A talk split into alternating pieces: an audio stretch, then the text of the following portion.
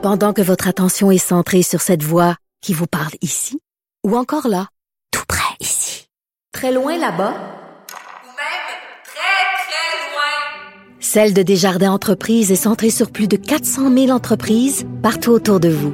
Depuis plus de 120 ans, nos équipes dédiées accompagnent les entrepreneurs d'ici à chaque étape pour qu'ils puissent rester centrés sur ce qui compte, la croissance de leur entreprise.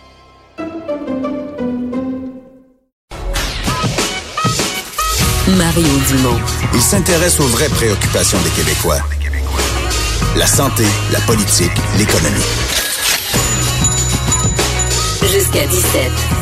Le retour de Mario Dumont. La politique, autrement dite. Et c'est maintenant l'heure de la chronique d'Emmanuel Latraverse. Euh, bonjour Emmanuel. Bonjour. Euh, le club des exclus, c'est comme ça qu'on les appelle maintenant. Madame, euh, Madame Philpott, Madame Wilson Raybould, qui ont continué quand même à, revenir sur les événements, s'exprimer là. Oui, absolument. Elles l'ont fait euh, euh, conjointement, presque main dans la main, je vous dirais, tout juste avant la période des questions, donc au moment où tous les journalistes attendent différents politiciens. Et c'est très clair que ni l'une ni l'autre ne regrettent rien.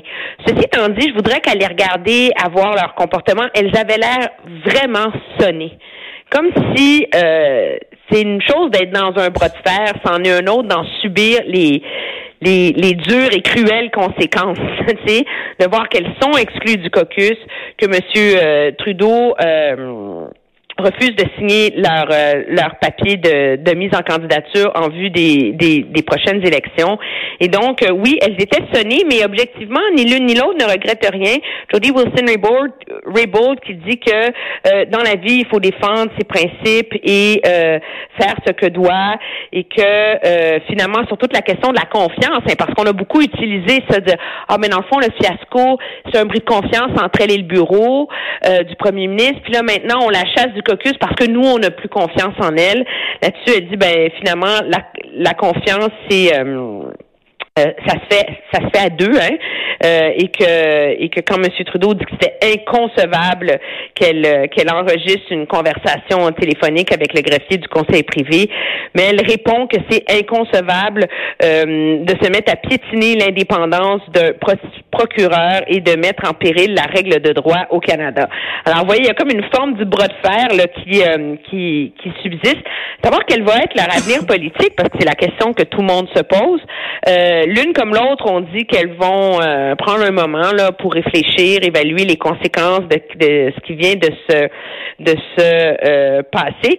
Mais fait intéressant en français, Madame Philpott a dit c'est vrai que c'est pas quelque chose que j'avais vu venir. Euh, mais je dois vous dire, quand on lui a demandé si elle était déçue de Justin Trudeau, et elle a dit, le premier ministre a bien dirigé notre pays au cours des dernières années et je lui souhaite l'opportunité de finir son bon travail.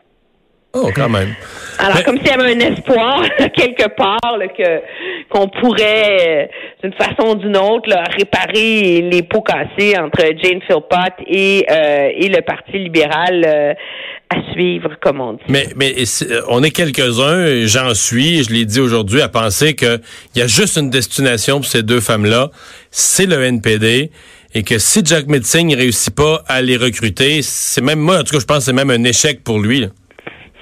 Euh, c'est sûr que pour Jody Wilson Raybould, ce serait un, un calcul quand même assez facile. Et je vous dirais même, Mario, que la rumeur qu'elle traverse la Chambre et aille au NPD euh, circulait avant même qu'elle soit euh, chassée du caucus libéral. là.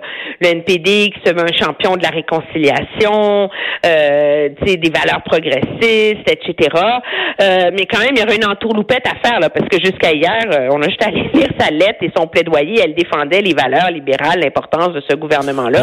Pense je veux que bien, dans- là, mais dans la vraie vie, là, euh, je Oui, comprends oui. que c'est plus... Mais elle opère je- pas dans la vraie vie, hein. C'est ça, Ouais, la, je pense que ouais. c'est la, la leçon qu'on a tirée de tout ça. Parce Oui, mais c'est plus une- pas dans la vraie vie mais c'est plus une néo-démocrate qu'une libérale, même à terme, là. Euh, Peut-être, euh, oui. Euh, c'est sûr que pour elle, ce serait un bon calcul et elle aurait des- d'assez bonnes chances de se faire élire dans son comté parce que les gens dans Vancouver-Granville la respectent énormément. Euh, Et sont puis c'est un coin, c'est un coin où il y a du NPD, comté. là. Et c'est c'est quand même au centre-ville euh, de Vancouver. On est en territoire où c'est pas acquis pour l'NPD, mais c'est des courses quand même assez serrées euh, et où donc elle aura un espoir de se faire euh, réélire. Je voudrais, Madame Philpott, dans le comté où elle est, sous la bannière néo-démocrate, là, moi je le vois pas là. Elle est à Terre-Neuve. hein? Non, Mme Philpott est en banlieue de Toronto. Elle est en banlieue de Toronto, oui, c'est ça. Et Elle, elle a pas de- ouais. euh, et déjà, quand elle s'est, euh, euh, euh, voyons, présentée en, en 2015, les libéraux auraient aimé lui donner un comté plus facile. Là. Et elle avait dit non, moi je travaille à Markham, dans cette, mon, l'hôpital dont je suis la directrice est là, ma vie est ici, moi je me présente dans ma communauté, etc., etc. Et elle avait réussi à gagner ce comté-là, à l'arracher.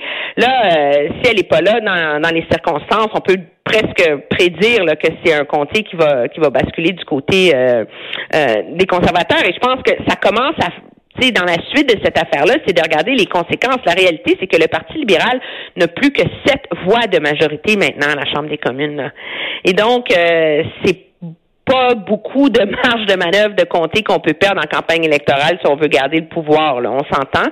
Et euh, et ça, c'est sans compter que certaines des régions où le coût de politique de ce scandale-là a été le plus sévère, euh, c'est en Ontario, beaucoup en Atlantique, où euh, les libéraux avaient quand même été élus avec 40 points d'avance, là.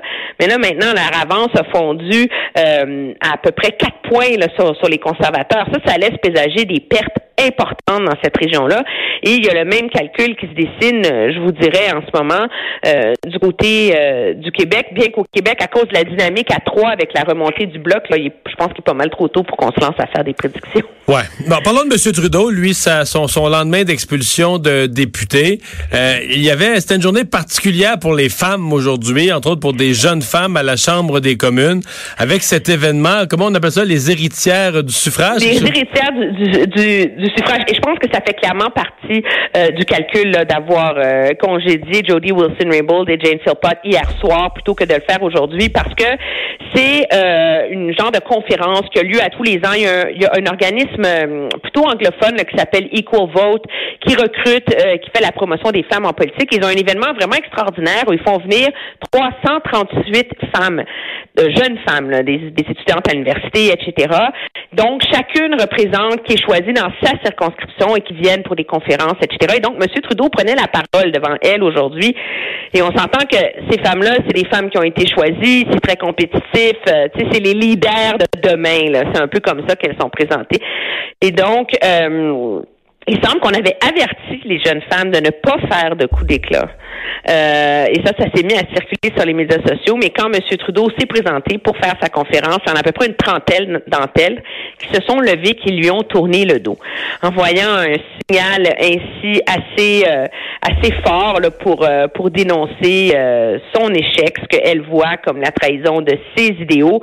Et même à ça, euh, au-delà de ça, M. Trudeau a pas une partie facile là, avec euh, des femmes qui ont posé des questions pointues, euh, des jeunes militantes autochtones qui ont dénoncé sa mauvaise foi.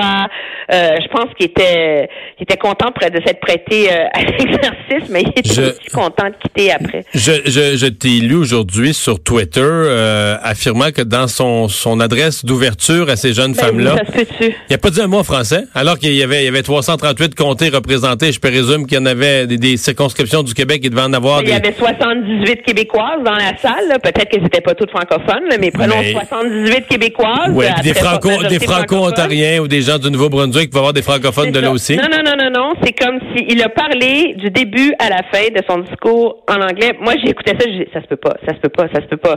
Et oui. Et heureusement là, qu'il y a une Québécoise qui a posé une question à un moment donné sur euh, les drogues et la sensibilisation à la effet secondaire, parce que c'est à peu près le seul moment français qu'on a eu dans l'exercice qui a duré à peu près euh, 40 minutes. Là. Mais c'est pas son habitude. Ben, dis- parce que moi, j'a- j'ajoute ça à... à- Tout le monde est sonné. Non, mais j'ajoute ça à sa réaction la semaine passée, là, quand une dame autochtone l'a interpellée, euh, où il s'est comme moqué d'elle. Je, je mets ça dans le grand dossier. euh, Justin Trudeau est pas dans son assiette, là. Non, et c'était quand même, eh, c'est comme si lui, pour désamorcer cette crise-là, en arrivant dans la salle, en prenant la parole, il a commencé en disant, dès le début, je veux répondre à des questions qui se posent, et c'est légitime que vous posiez ces questions-là. Ce qui est arrivé dans mon parti, c'est normal qu'en politique, il y a des différences, faut apprendre à s'écouter, et ce n'est jamais évident de savoir quel chemin emprunter. Il n'y a rien d'absolu d'une part et d'autre dans les différences politiques. Personne ne veut avoir, dit-il, à choisir entre Jody Wilson-Raybould et Christian Freeland, entre Jane Philpott et Mariam Monsef. La diversité ne fonctionne que s'il y a de la confiance dans l'équipe, etc., etc. Donc, c'était quand même intéressant qu'il a, euh, c'est comme s'il il, n'ose toujours pas totalement euh, se dissocier de, de Jodie Wilson-Raybould, de, de Jane Philpott, en continuant de, de souligner leur intégrité euh, et, euh, et l'importance du rôle qu'elle jouait dans son gouvernement, même si euh, 15 heures plus tôt, euh, il les avait congédiés et sérieusement mis en péril euh, tout avenir politique pour les deux femmes. Là. Mais est-ce qu'Emmanuel, l'image euh, féministe de Justin Trudeau est vraiment écorchée? Parce que ultimement, ça n'a pas vraiment rapport avec le dossier Wilson-Raybould ou Jeff, Jane Philpott. Ça, ça donne un peu que ce soit des femmes, mais on met deux hommes dans la, exactement les mêmes circonstances, puis il aurait été euh, supprimé du, du caucus peut-être même bien avant. Moi, je suis d'accord avec toi que si tu avais pris deux hommes blancs, ça ferait très longtemps qu'il aurait été ben, c'est ça. Je vais, je vais oser euh, le dire. Pourquoi? Parce que euh, Madame euh, Wilson-Raybould était plus qu'un symbole et euh, elle était la voix de ce gouvernement euh, dans tout le processus de réconciliation et donc elle jouait un rôle très important à ce chapitre et on était conscient euh, du coup politique qui venait avec. Écoutez, moi je pense que cette question de féminisme, elle n'est pas noire ou blanc. Je pense qu'on peut pas mettre en douter du féminisme de M. Trudeau sous prétexte qu'il les a congédiés maintenant. Objectivement, il y a tous les analystes, tous les observateurs de la scène politique s'entendent pour dire qu'il y avait plus le choix. Mais s'il n'y avait plus le choix, c'est pas une affaire de féminisme. Ceci étant dit, moi, je pense qu'on est rendu dans la discussion sur le rôle des femmes et des minorités en politique où il faut aller au-delà du quota. Accepter des femmes, accepter des gens qui sont issus de la diversité, c'est plus seulement euh, de dire, regardez, on a le même nombre de femmes que d'hommes. L'importance d'avoir des femmes et des gens issus de différents milieux, c'est qu'ils pensent différemment, c'est qu'ils ont une approche différente, une philosophie différente, et c'est à ça que ça sert, objectivement, là, d'avoir des, des vues, des points de vue.